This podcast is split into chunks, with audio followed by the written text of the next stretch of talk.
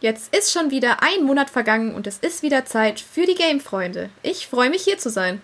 Ebenso. Ich bin auch schon gespannt, denn heute reden wir über den neuen Titel von Experiment 101, Biomutant. Außerdem, weil Zocken eben nicht nur was für junge Menschen ist, schauen wir uns auch Videospiele für SeniorInnen an. Aber zuerst geht es gleich um Rechtsextremismus auf Gaming-Plattformen und in Communities. Ich bin Tabea Wolf. Und ich bin Moritz Braun. Ab geht's!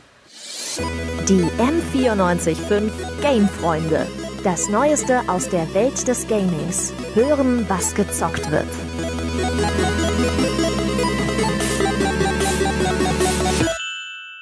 In Videospielen und Gaming-Communities begegnen wir leider ab und an auch rassistischen, sexistischen oder auch antisemitischen Aussagen.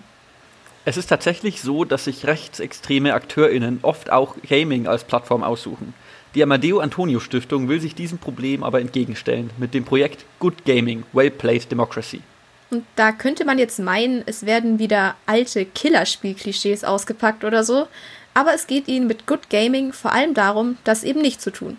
Der Rechtsextremismus ist auf jeden Fall eine kleine Minderheit, aber die muss trotzdem thematisiert werden. Das Problem ist nämlich vor allem, dass Spiele und Gaming-Plattformen wie Steam oder auch Discord viel schwächer moderiert werden als zum Beispiel Facebook und Twitter. Die rechtsextremen AkteurInnen haben es also da leichter, gehört zu werden und junge Leute anzusprechen.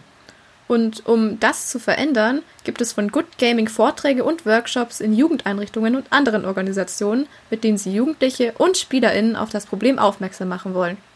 Aber sie machen nicht nur das, sie arbeiten auch mit Influencern und Streamern aus dem Gaming-Bereich selbst zusammen, um eben die Communities direkt zu erreichen. Der Projektleiter Mick Prinz meint dazu, es ist besonders wichtig, SpielerInnen zu zeigen, wie wichtig es ist, auch mal Gegenrede zu leisten. Das finde ich auch im Spielerchat wichtig, um halt zu zeigen, hey, das akzeptieren wir hier nicht. Das ist etwas, was wir nicht gut finden und das finden wir auch in Spielechats nicht gut. Man kann sich auch einfach mal bei coolen StreamerInnen bedanken, die täglich Haltung beweisen die auch schon aktiv sind und sich gegen problematische Dinge im Netz positionieren. Da einfach mal zu schreiben, hey, das ist richtig gut, was du machst und ich stehe da voll hinter, ähm, ist auch eben auch schon ein wertvolles Zeichen der Solidarität und das würde ich mir auch stärker noch in Gaming-Communities wünschen. Denn es ist oft der fehlende Widerstand, der es Rechtsextremen im Gaming-Umfeld leichter macht, gehört zu werden. Am 25. Mai ist nach einiger Verspätung, weil der Release ein paar Mal verschoben wurde, jetzt endlich das neue Spiel von THQ Nordic rausgekommen. Biomutant. Entwickelt wurde das Spiel von Experiment 101, einem schwedischen Entwicklerstudio. Der Gründer war unter anderem ein großes Mitglied des Teams hinter Mad Max oder der Just Cause-Reihe. Wir dürfen jetzt hier unseren Gamefreund Lorenz Peiter begrüßen, der schon einige Stunden in der Welt von Biomutant verbracht hat. Und da hätte ich auch gleich mal eine Frage. Just Cause sagt ja schon mal einigen Leuten was, würde ich sagen. Aber kann man Biomutant da irgendwie mit verbinden? Oder was ist das erstmal überhaupt? Genau. Äh, ja, also auf jeden Fall, also hallo erstmal, ne? Hallo. Hi. ähm, ja, auf jeden Fall kann man es damit verbinden, ähm, weil es ist ähnlich wie Just Cause, es ist auch ein Open-World-Spiel, es ist ein äh, Third-Person-Shootery-Thing, I guess. Ähm, und man kann auch so Sachen zerstören, was ja in äh, Just Cause eine große Sache ist, einfach so die Destructibility der Umwelt. Ähm, ja, aber allgemeiner ist es äh, so, wie gesagt, habe ich ja schon gesagt, es ist ein Rollenspiel, Open World, äh, Third Person und es ist so dystopisch, utopisch. Ich bin mir da immer nicht ganz sicher, was es genau ist, weil ähm, es spielt in einer Welt, in der die Menschheit sich quasi ausgerottet hat durch Umweltverschmutzung und äh, radioaktiven Müll und hm, chemischen Abfall und so. Nee, nicht wirklich, deswegen dystopisch, aber utopisch auch, weil die Tiere in dieser Welt dann so mutiert sind, dass sie ein eigenes Bewusstsein äh, entwickelt haben und irgendwie eine eigene Gesellschaft aufgebaut haben und ähm, an sich sind die ja, ist die Welt einfach sehr grün und so sehr natürlich einfach. Mhm. Und äh, das, das, spricht für mich immer eher so fürs Utopische, weil auch die Farben so sehr mhm. vibrant sind. Und also das quasi alles so das Schöne schön nach dem Untergang so ein bisschen, oder? Ja, ja, exakt, genau. Ähm, und ja. Ja, gesagt, also das ist es so allgemein. Du meintest, zerstören kann man da auch viel. Also ist man nicht standardmäßig so der Gute, der eigentlich gegen Zerstörung ist und so? Naja, also es geht ja es geht darum, dass ähm, man darf natürlich die Welt retten, ja, äh, so wie in jedem anderen Spiel auch manchmal meistens. ähm, man kann sich aber wie ja auch dafür entscheiden, die Welt zu zerstören, nicht nur ähm, die Gebäude um einen rum, sondern auch so die ganze Welt. Und das kann man schon recht, recht am Anfang machen und man kann sich entscheiden, ob man eben gut oder böse spielen will von Beginn an und dann kann man halt echt die Welt in den Abgrund treiben, so wie ich das verstanden habe. Ähm, mhm. Gibt es da dann auch irgendwie so einen Mittelweg oder muss man sich da ähm, irgendwie für eine da Seite entscheiden? Ich, ich, ich, bin mir noch nicht ganz sicher, also soweit bin ich noch nicht in der Story. Ähm, ich glaube, man kann sich jederzeit umentscheiden, theoretisch. Mhm. Aber mh, hm, ich habe das Gefühl, die Entscheidung steht eigentlich dann schon fest. Also es dreht sich ja alles um den Baum des Lebens, heißt es, und äh, die Weltenfresser, also der mhm. Baum des Lebens schenkt irgendwie allem Leben und die Weltenfresser wollen diesen Baum zerstören und man kann sich eben dafür entscheiden, den Weltenfressern mehr oder weniger den Baum des Lebens zu überlassen oder sie halt zu besiegen und dann äh, die Welt zu retten. Und es gibt eben verschiedene Stämme in dieser Gesellschaft der Tiere. Ähm, und es gibt halt Stämme, die für die Dunkelheit sind und Stämme, die fürs Licht sind. Und man kann sich halt dann entscheiden, ob man Dunkelheit oder Licht spielen Bisschen möchte. Und die Dunklen wollen halt die Welt vernichtet sehen, aus welchem Grund auch immer. So richtig nachvollziehen habe ich es noch nicht. Aber, und die Guten oder die der, der Seite des Lichts wollen die Welt halt wollen die Welt halt retten. Ja. Mhm, das hört sich für mich ziemlich nach Clankriegen an. Und das heißt dann ja wohl auch, dass zumindest ein gewisser Teil sehr combatlastig ist. Und dann scheint es ja doch recht wichtig für das Spiel zu sein. Wie kämpft es sich denn so als Nagetier-ähnliches Wesen? Ja, also das Combat ist auf jeden Fall wichtig für das Spiel. Also das hat auch was mit der Story zu tun, weil die Mutter des Protagonisten oder der Protagonistin, also der hat nicht wirklich oder die hat nicht wirklich, das Tier hat nicht wirklich so ein Geschlecht. ähm, die Mutter ähm, der Protagonistin oder des Protagonisten hat auf jeden Fall das Wung Fu erfunden. Ja, ähm, das ist der Kampfstil quasi im Spiel. Das ist so sehr Kung Fu ähnlich. Also, ist, also der Name sagt ja auch eigentlich schon. Mhm. Ähm, es ist ja also das ganze Spiel ist eigentlich so ein bisschen asiatisch angehaucht, also auch in der Ästhetik und vor allem in der Musik. Da musste ich oft irgendwie an Kung Fu Panda denken, wenn euch das was sagt. Ja, auf jeden Fall. Ähm, das sind ja auch Tiere, die Kung Fu kämpfen und so. Ähm, aber ich habe mit dem Kampfsystem so ein bisschen ein Problem, muss ich sagen, weil mhm. es so ein bisschen Hacken-Slashy sein soll, also so sehr schnell. Mhm. Ähm, und man kann auch Leute in der Luft jonglieren oder so, vielleicht in die Richtung von Devil May Cry, wenn ähm, euch das auch was sagt, aber das sagt wahrscheinlich sehr vielen Leuten was. Also es ist sehr kombolastig. Ähm, man, also Combo heißt ja Tasteneingaben, die dann verschiedene Kombos auslösen. ähm, und das ist irgendwie ganz cool, aber für diesen Kampfstil ist die Steuerung so ein bisschen schwerfällig ähm, und die Animationen dauern irgendwie sehr lange und so ein bisschen, und das ist alles so ein bisschen langsam und für mich so ein bisschen zu langsam, um in diese Hack-and-Slash-Richtung zu gehen, wo es ja doch, wenn es auf Kombos ankommt, sehr schnell gehen muss. Ja, also, mhm. wo, also für mich persönlich. Mhm. Ähm, ja. Und also es gibt nicht nur die Nahkampf-Variante in dem Spiel, sondern es gibt auch eine Fernkampf-Option quasi. Ähm, aber man kann das kann man auch so ein bisschen abusen, also so ein bisschen ausnutzen. Also nur Fernkampf weil, die ganze Zeit und dann. Genau, ja, weil man muss nicht richtig zielen so. Also es kommt nicht auf Accuracy an, sondern mhm. ähm, man muss nur mehr oder weniger, weil das Ganze für den Controller ausgelegt ist. Also ich, ich spiele auf der Tastatur, aber es ist auf dem Controller ausgelegt. Ähm, und deswegen muss man jetzt nicht so richtig zielen. Es ist so ein mhm. bisschen Aim Assist und Auto Aim und so. Und da muss man eigentlich nur in die Richtung von Gegnern halten und trifft eigentlich. Und dann kann man sich halt eine krasse Fernkampfwaffe ähm, holen und dann ähm, klingt, kann man die Gegner einfach wegmachen. So. Klingt, als würde es schnell langweilig werden oder so vom Kampf, also das Kämpfen alleine. Ja, also, also für mich ist es nicht der Hauptgrund, dass ich spiele, muss ich, muss ich okay. zugeben. Ja, mhm. Es ist auch schon etwas schade, wenn der Kampfstil, äh, der Kampfstil so Wung Fu auch scheinbar in der Story eine richtige Rolle spielt, aber dann im Spiel so ein bisschen untergeht. Aber wenn wir gerade schon von der Handlung sprechen, wie schaut es denn da auf der Handlungsseite aus? Ja, also äh, ich meinte ja gerade schon, dass der Kampfstil oder das Kampfsystem nicht unbedingt das ist, warum ich spiele, äh, aber mir taugt die Story eben ganz gut. Ähm, deswegen hänge ich gerade noch dran, mhm. ähm, weil äh, weil, also ich, ich, ja, ich finde es eigentlich einfach ganz cool, weil als ich, haben letzte Woche einfach, äh, also für mich letzte Woche, wann auch immer die Leute das hören, nicht letzte Woche, aber letzte Woche, ähm, wurde es, als es freigeschaltet wurde, habe ich gleich mal an dem Abend fünf Stunden am Stück gespielt, was für mich eigentlich ein gutes Zeichen ist für ein neues Spiel, weil ich immer irgendwie woll wissen wollte, wie es mhm. weitergeht. Also das hat dich also, so ein also bisschen reingezogen, oder?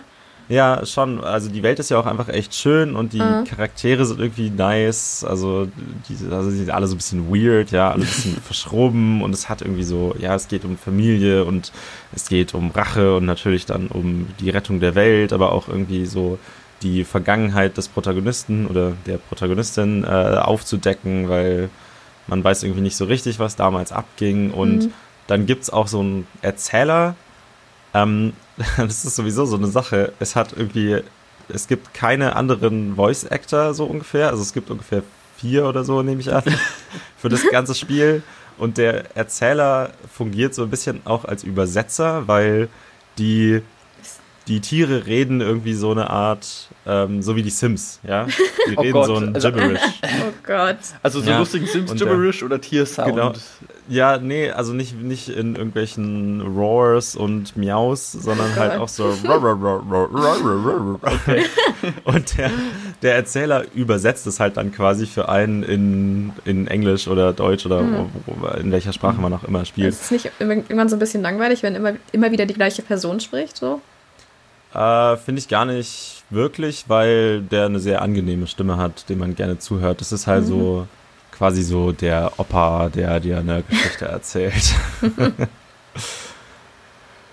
ähm, ja, und dann interessiert mich auch noch, dass man das Spiel halt auf zwei verschiedene Weisen spielen kann. Also eben dieses, dieses Gut und Böse. Ähm, und es ist jetzt, also das ganze Gut-Böse-System ist ja jetzt nichts krass Neues, was die jetzt irgendwie erfunden haben, aber mich würde trotzdem noch interessieren, mal den dunklen Pfad auszuprobieren, weil ich hatte eigentlich vor, jetzt böse zu spielen. Mhm. Ja, auch bei meinem ersten, aber dann habe ich es irgendwie doch nicht übers Herz Das kenne ich, das kenne ich. Ja. als ich. Als ich mich dann entscheiden musste und ich war, so, ich war richtig perplex, so von dieser Entscheidung, von die man gestellt wird, recht früh im Spiel, so, ja, du kannst dich jetzt dafür entscheiden, die Welt auch zu zerstören. Und ich war so, oh no, ich will die Welt nicht zerstören.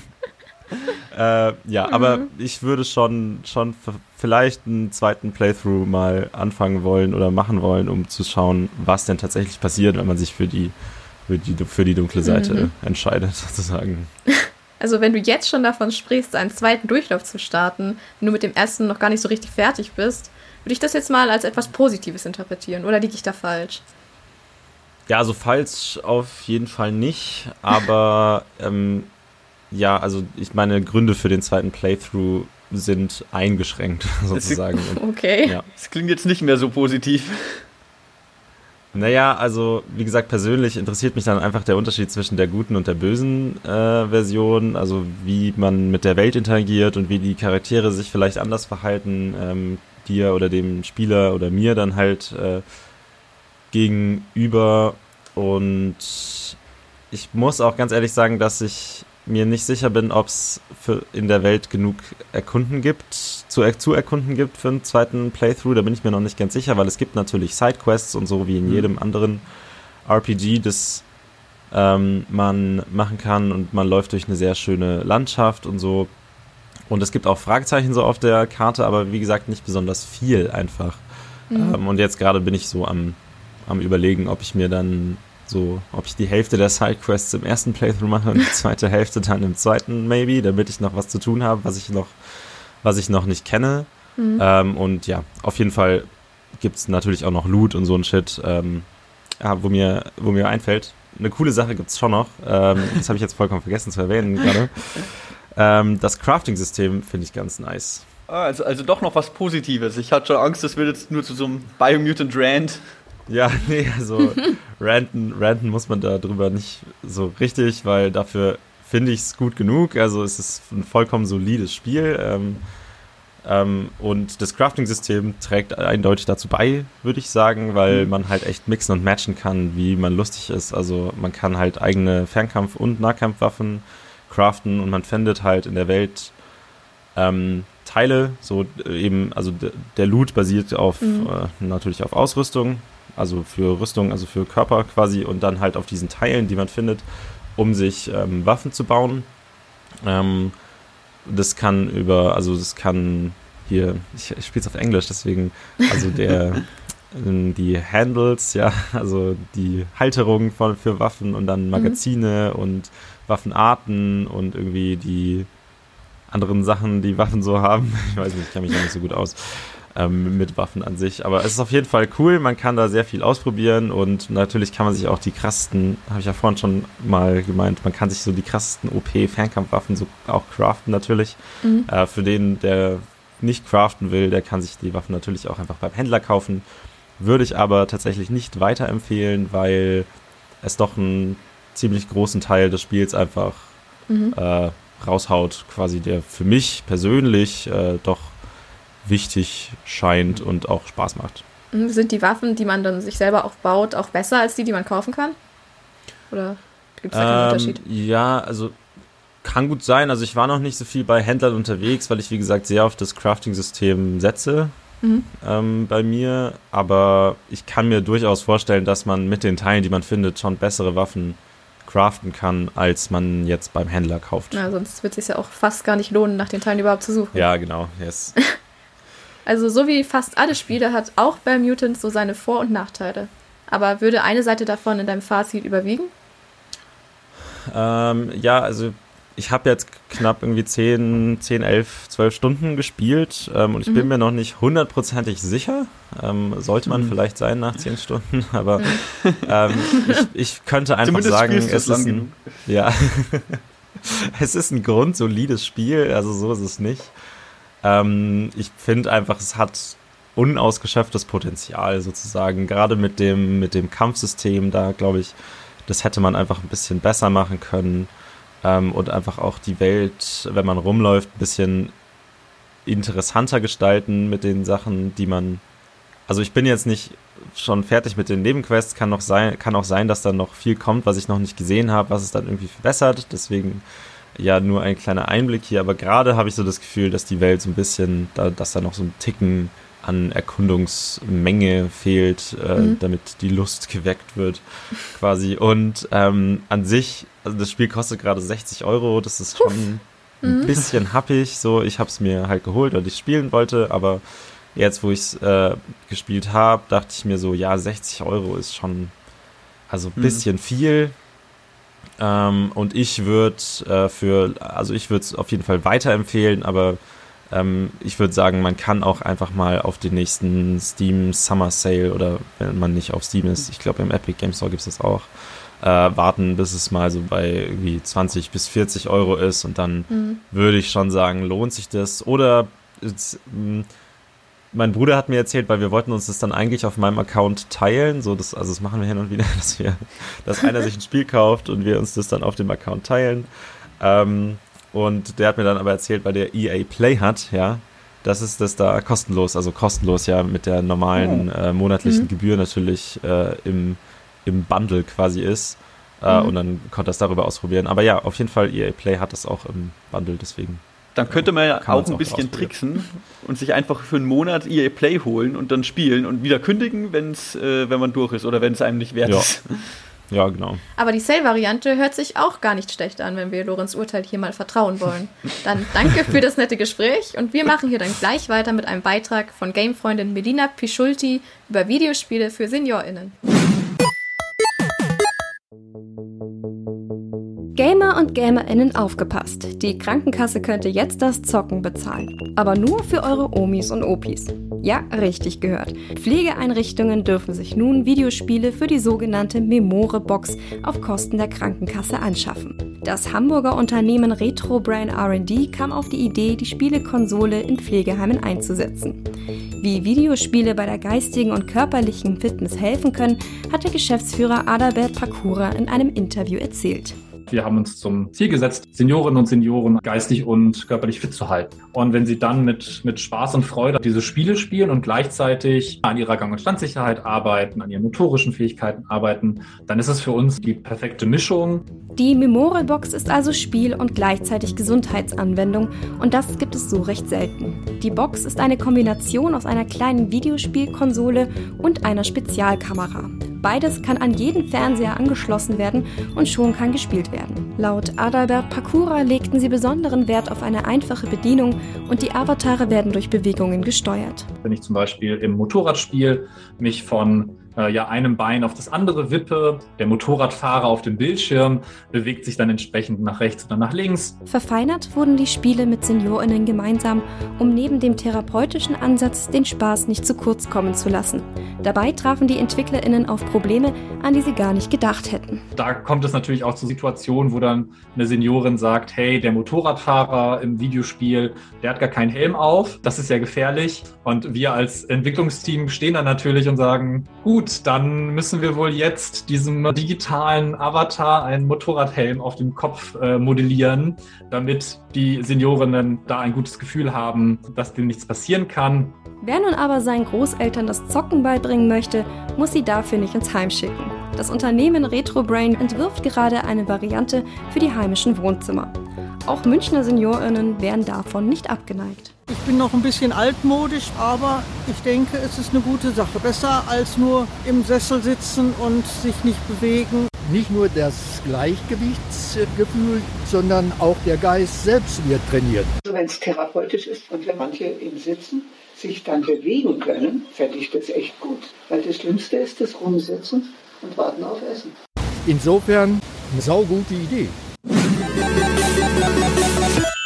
Dann sind wir auch schon wieder am Ende des Gamefreunde Podcasts. War mir wie immer eine Freude. Mir auch. Und an der heutigen Folge waren außer uns noch Lorenz Peiter, Frederik Mihal und Melina Pischulti beteiligt. Falls ihr noch Feedback, Fanmail oder Hate für uns habt, schreibt uns einfach eine E-Mail an gamefreunde.m945.de.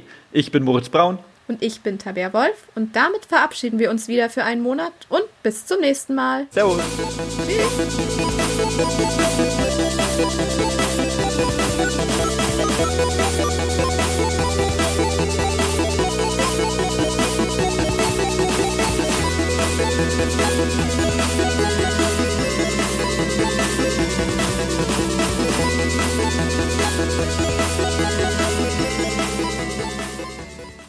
Gamefreunde ist eine M945 Produktion. Ein Angebot der Media School Bayern.